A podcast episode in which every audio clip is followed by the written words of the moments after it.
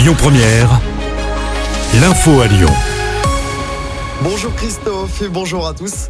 Les distributeurs accepteront-ils la vente à perte de carburant proposée par le gouvernement? Pour Total, c'est non, c'est ce qu'a dit son PDG hier soir. Le groupe n'ira pas plus loin que le plafond d'un euro 99 le litre déjà appliqué dans ses stations-service. Bonne nouvelle, dans l'agglomération lyonnaise, le pont de Couzon a rouvert à la circulation hier après-midi. L'ouvrage avait dû fermer lundi en fin de journée. Après le passage d'un camion hors gabarit, le portique de sécurité a été réparé.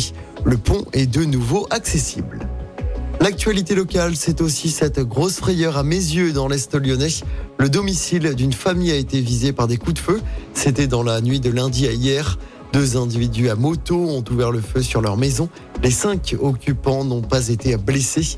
Les auteurs des tirs ont pris la fuite. Une enquête pour tentative de meurtre aggravé a été ouverte par le parquet de Lyon.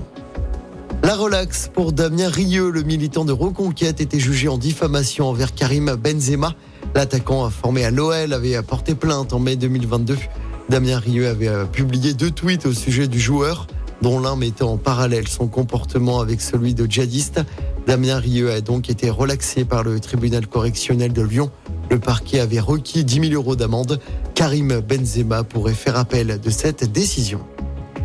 Et puis la France n'accueillera pas de migrants qui viennent de Lampedusa. Déclaration hier soir de Gérald Darmanin sur TF1.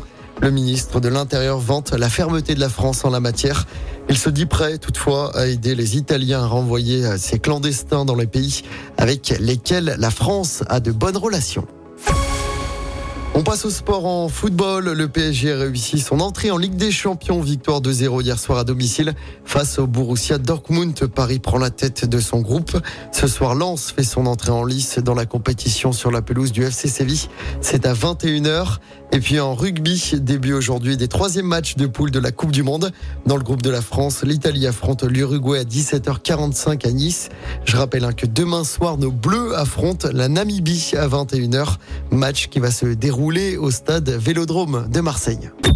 Écoutez votre radio Lyon Première en direct sur l'application Lyon Première, lyonpremière.fr et bien sûr à Lyon sur 90.2 FM et en DAB+. Lyon Première